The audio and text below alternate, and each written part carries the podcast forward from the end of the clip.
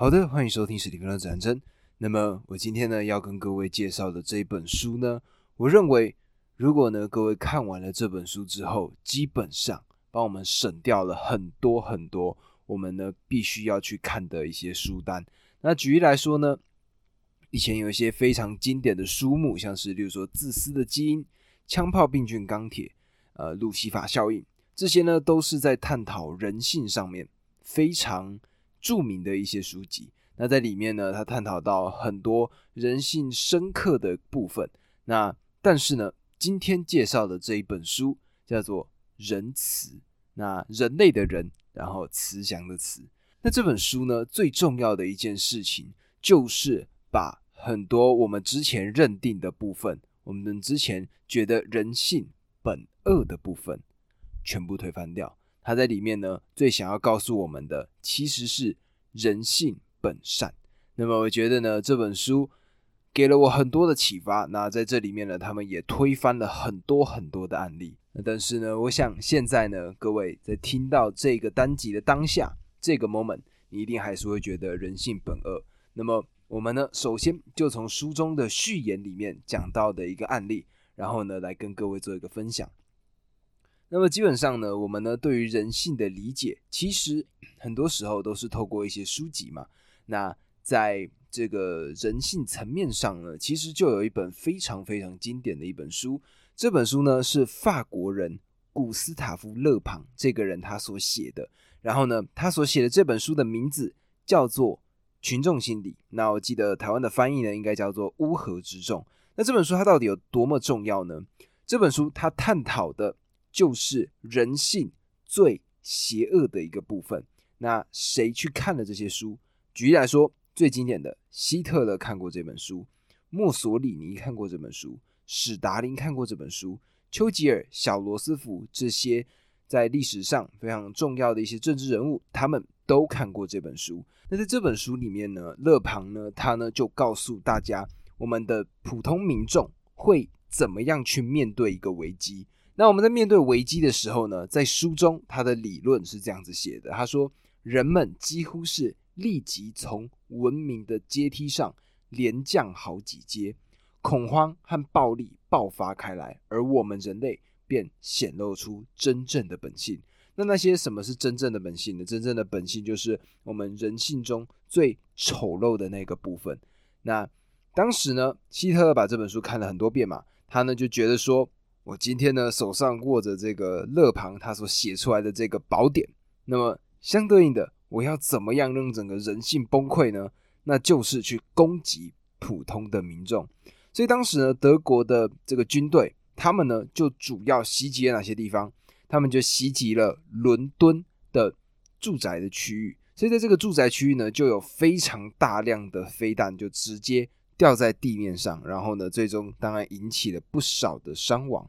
那当时呢，希特勒他所期待的是什么？他所期待的就是。这个炸弹爆炸下去了嘛？那人民呢，就因为这种灾难暴乱的发生，所以呢，就会把自己人性最丑恶的一面给表现出来。那在这样子的情况之下呢，英国的军队呢，他们就必须要派部分的人力去守住，去把自己的民心给稳定下来。那相对应的呢，就比较没有心情去作战。那更进一步呢，德国军队就不需要花那么多的力气在对付英国的武力上。那这个结果怎么样呢？当然，在这个后面来仔细统计的时候呢，当时伦敦确实死掉了很多很多的人。那但是呢，他们仔细去观察，发现说这些英国人并没有因为这样子的暴乱，那就整体陷入到恐慌当中，那也没有实现在勒庞的书中所提到的人性最丑恶的部分，也就是例如说抢劫啊，或者说。呃，强暴啊这些事情的发生，而且呢，他们仔细去看了一下英国的这些居民在伦敦的受到暴乱的这些居民，他们在接下来发生了什么事情？他们发现呢，这些人民他们竟然会携手帮助，并且呢，撇除掉这个轰炸的事件之外，其实大部分的民众他们的生活一切如常。那基本上呢，还是一样，下午会喝下午茶，然后呢，每天呢都还是会看到小朋友。就在空旷的地上玩，那么希特勒就纳闷了，他就说：“奇怪了，那我在书里面看到这个内容，那怎么可能没有办法实现呢？”那当时呢，他们最终归出来的一个原因叫做，因为英国人他们呢天生有这种骑士精神、高贵的精神，所以呢比较不容易受到这种暴乱，然后呢导致他们的整个精神就崩溃了。那我们这时候呢视角转换一下，我们来看一下英国本土。那当时呢，因为是二战期间嘛，德国打英国，返回来英国也要去打德国。那当时他们也想到用同样的做法，还记得刚刚那一本书吗？《乌合之众》这本书，这本书呢里面谁看了很多遍？丘吉尔也看了很多遍。他当时呢是英国的领导者，那他呢当时就决定说，诶，一样，这个古斯塔夫·勒庞他所写的这本书可以来做运用。但是呢，他呢就想说，还是先调查一下好了。结果呢，他呢就派了人嘛，这些人呢去调查之后呢，就发现说。这个飞机丢炸弹，然后影响民众这件事情，其实对整体双方的兵力还有双方的整个战斗的状态没有任何的影响。那么，但是呢，当时丘吉尔身边呢有一个公爵，那这个公爵呢他就觉得说不行啊，不能这样子。那只是因为我们英国人比较高贵，我们有这种坚韧不拔的精神，所以呢，诶，我们呢也一样这么做。所以呢，他们当时英国呢。也对德国投了非常多的炸弹，那也在德国的这些民众的住宅区也发生了同样的事情。结果呢，我想你们看了前面的这个例子，也可以知道了，后面的这个例子一模一样。德国的民众没错，他们遭遇到了这样子的袭击，但是他们呢，并没有因此变得沮丧，他们的生活还是一切如常，而且呢，反而比之前变得更加的紧密了。那时间呢，持续往后推。到一九四五年五月，德国呢，他们宣布投降之后没有多久，有一些同盟国的经济学家，他们呢受到美国国防部的拜托，他们造访了这个战败国，然后呢研究当时轰炸的这个效应。最重要的是，美国人想知道这个战术是不是赢得战争的一个好方法。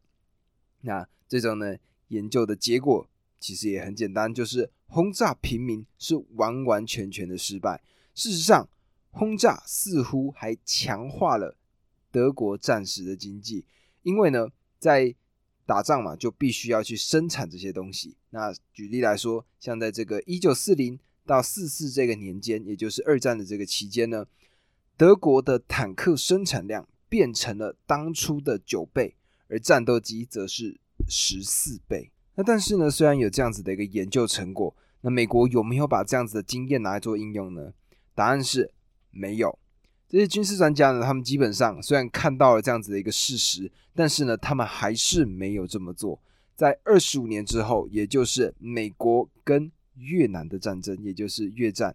那在这个时候呢，美军他们派去的火力基本上达到整个二战的三倍，但是这一次呢，他们的结果是什么？就是他们输的更惨。就算呢，之前的证据已经显示说。做这种轰炸是一点帮助都没有的，但是他们还是不相信，因为呢，归根结底，这还是太违反直觉了。而这个序言呢，其实最重要的就是要告诉我们，我们呢，这个在面对到暴乱的时候，或者说我们呢，在面对到苦难的时候，我们其实都是跟英国人是一样的，我们都有这种面对到灾难之后，然后互相帮助的一个本质。而在书中呢，作者甚至是这样写到的：他说，那是人类的普遍本质。那我觉得呢，书中呢有一个小小的思想实验，我觉得呢他讲的不错。这个呢是一个社会心理学家，他的名字呢叫做汤姆波兹梅斯。他呢一直多年来都会问学生同一个问题。这个问题是这样子的：他说，想象有一架飞机紧急降落。而且呢，它断成了三节。当这个时候呢，整个机舱浓烟密布，里头的每个人都了解到说，我们必须逃出去。这个时候会发生什么事情呢？那他呢，丢出了两颗星球，分别是 A 跟 B。在 A 星球上，乘客们转头问旁边的人有没有事。那些需要援助的人，第一批获救脱困。人们呢，即便面对完全的陌生人，也愿意奉献自己的生命。而另外一个是 B 星球。B 星球上是这样子的，人们都只顾自己的性命，恐慌爆发开来，出现大量的推挤，孩童、老人和行动不便被人们踩在了脚底下。那么，你觉得我们活在哪一个星球呢？那如果说呢，看过一些灾难电影，或者说像是丧尸电影，举例来说，《失速列车》好了，里面呢就有这种非常非常只顾自己利益的人。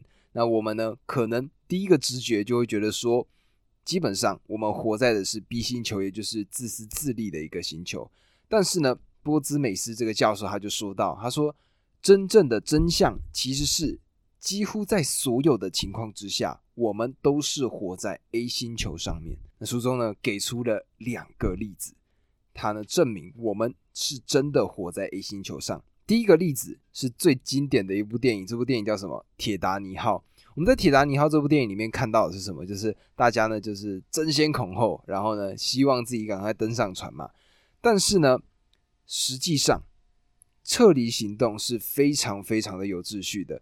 曾经呢，里面的一个目击者他就回忆到，他说没有慌张或者是歇斯底里的迹象，没有恐惧的喊叫，也没有人来来回回的乱跑。那除了铁达尼号事件，近几年来可以说比较印象深刻的灾难事件，就是九一一的恐怖攻击。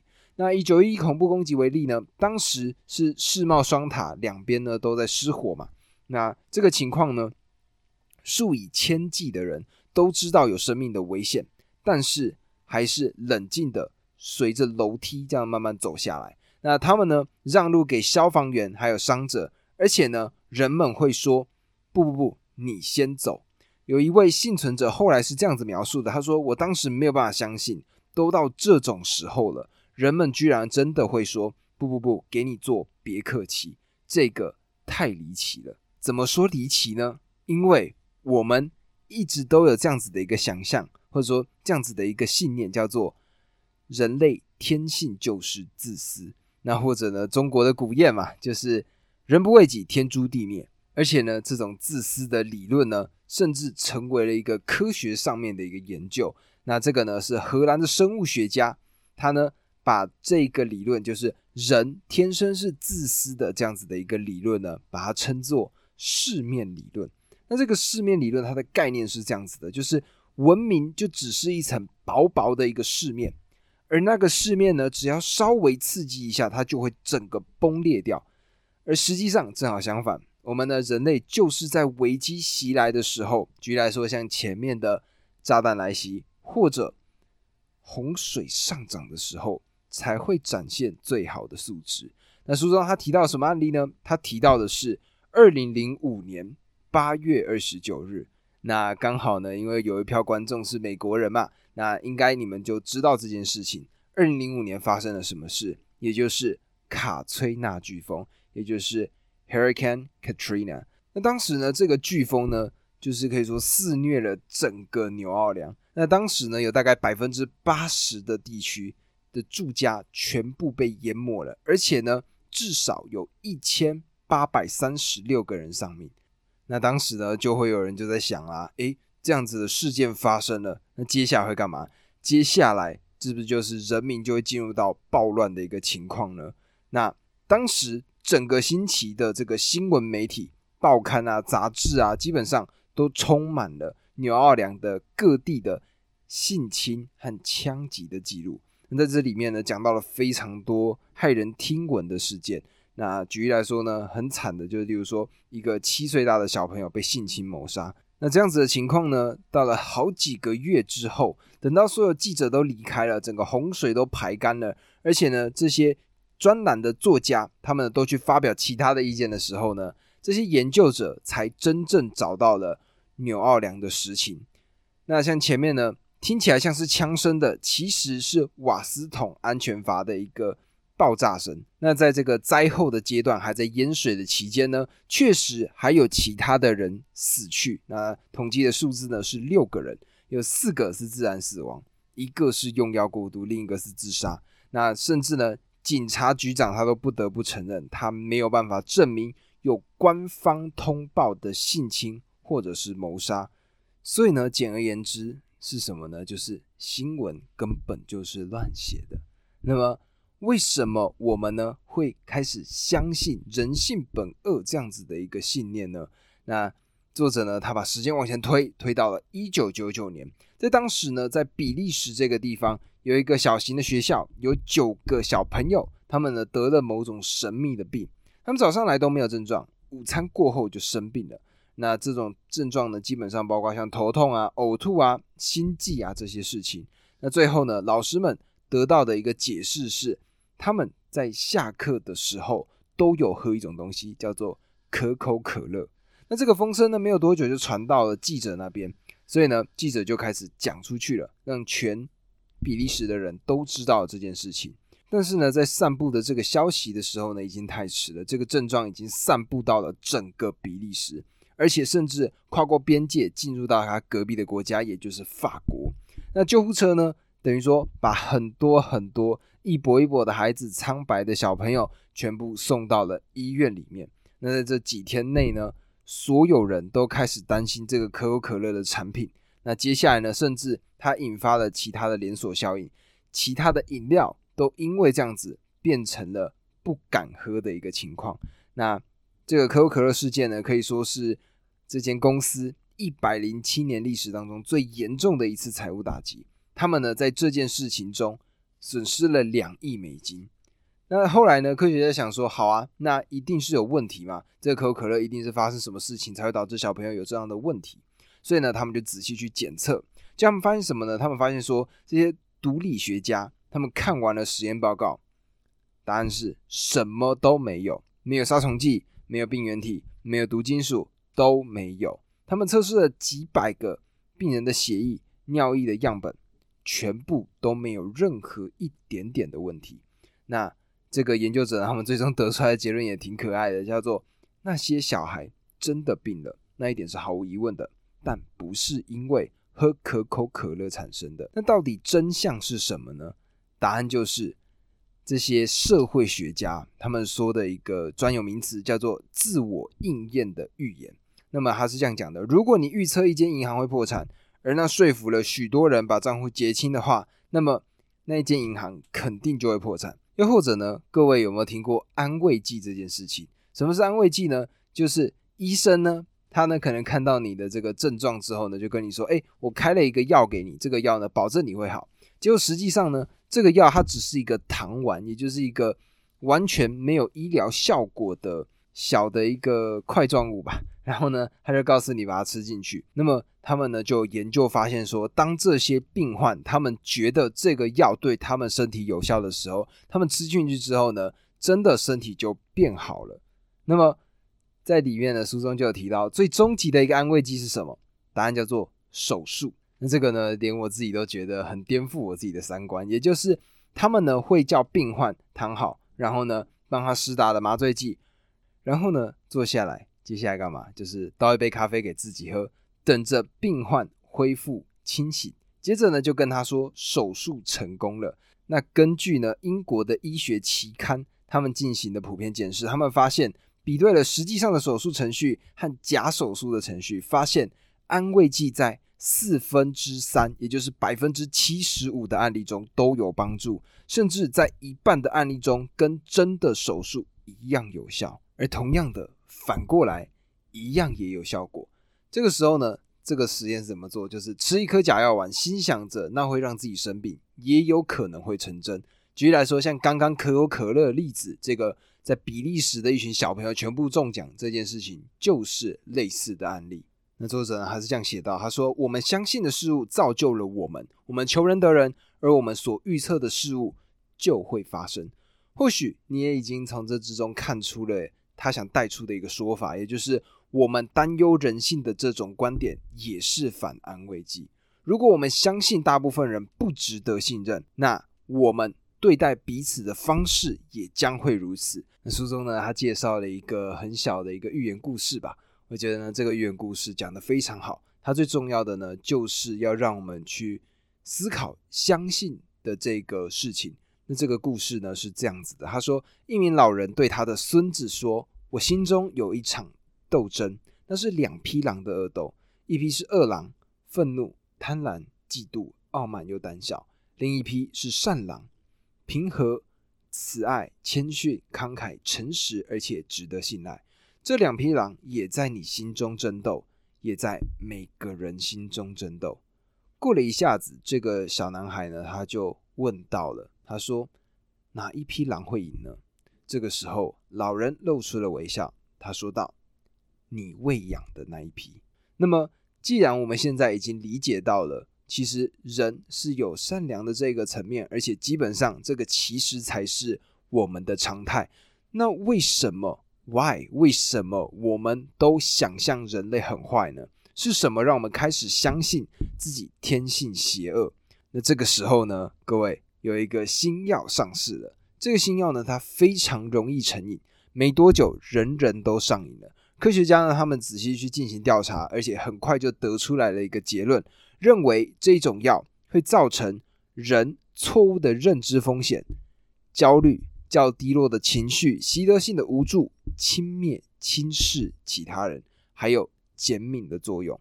我问你，你会使用这种药物吗？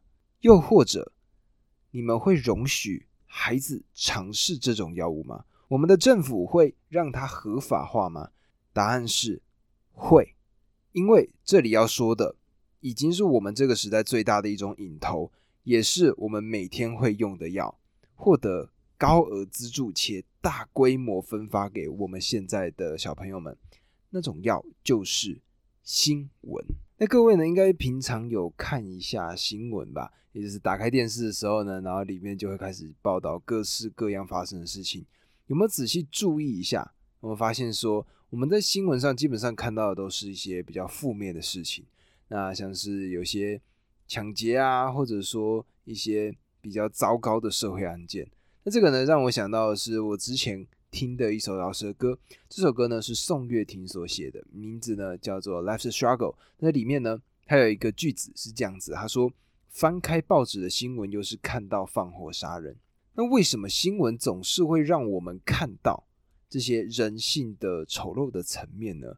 那其实我觉得最重要的就是去探讨这个新闻的本质嘛，也就是我们今天日常，哎，我呢过马路，或者说呢。”我呢出去吃了早餐，这种事情基本上一个普通人的事情是不太容易会上新闻的，因为这太日常了。新闻的本质呢，除了少数是报道一些最新的消息之外，“新”这个词其实在我自己的看法里面，更多的是一种猎奇的感觉，也就是什么事物会吸引到我们的注意力。那其实呢，各位仔细思考一下，就是出乎意料的事情，基本上才会让我们把目光会投注在上面嘛。那不管是传统媒体，或者是现在这些新的媒体，仔细不管是点开 YouTube，或者是看到 Facebook，或者是现在的这些传统媒体里面，我们都可以看到，就是在这些标题上面，他们呢都会尽量的夸大。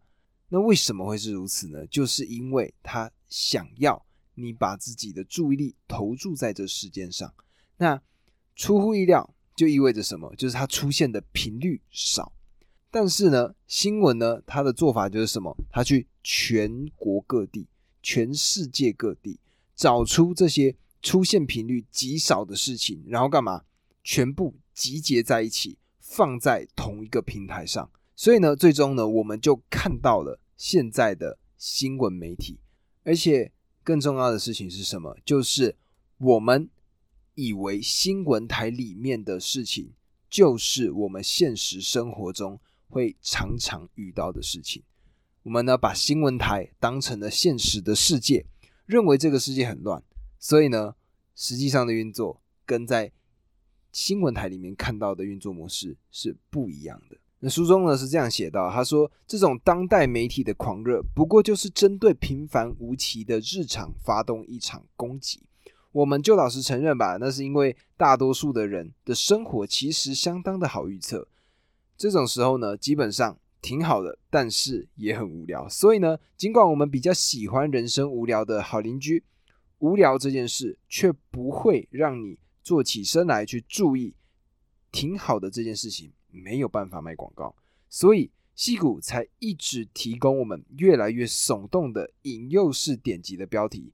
就像一位瑞士小说家讲过的一个妙语，他完全清楚。新闻之于心灵，就像糖分之于身体，那我们现在呢，就已经可以理解到为什么我们会有这样子的一个想法了。那接下来呢，一定会有人就提到这样子的问题啊，就是那这么多其他的实验呢，像是之前史丹佛经典的监狱实验，或者像是书籍《苍蝇网》这种书里面，他介绍的这种阴暗的世界，到底是怎么回事？为什么还有这样子的事情发生呢？那举例来说，甚至像是集中营这种事情，为什么会出现呢？那么接下来这本书呢，我呢会把它分成几个章节分享给大家。那今天呢，希望各位可以首先了解到，我们对于人性本善、人性本恶这件事情存在着非常重大的一个误解。那也希望呢，今天各位可以改变一下自己的想法。如果喜欢这个单节的朋友呢，记得帮我按赞，然后呢订阅。然后分享给你身边的朋友。那还有呢，就是如果任何的看法都可以告诉我，我呢一定会回复你们。以上，明天见，拜拜。